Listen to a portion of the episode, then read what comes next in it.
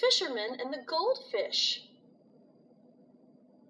And his wife lived in a hut near the sea. One day, the fisherman caught a goldfish who knew how to talk. If the fisherman would set him free, the goldfish promised to give the fisherman anything he desired. But the fisherman asked for nothing and let the goldfish swim away. When he returned to his hut, the fisherman told his wife the story of the talking goldfish. His wife asked him to tell the goldfish that she wanted to have a new wooden tub.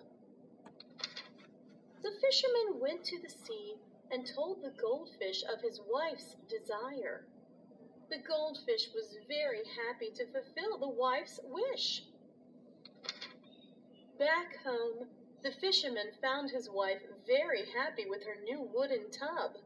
She was so pleased, in fact, that his wife decided that she also wanted a new house. However, once the talking goldfish granted her wish for a house, the greedy wife decided she wanted a pretty castle.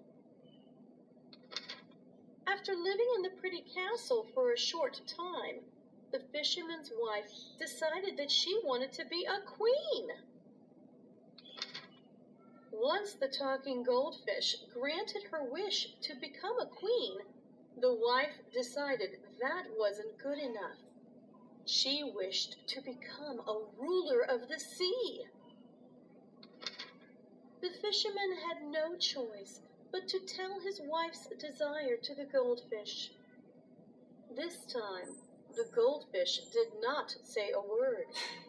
He only sighed and then swam deep into the sea.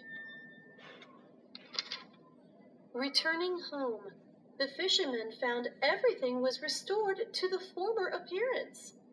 The pretty castle was once again his hut by the sea, and his wife was no longer a queen.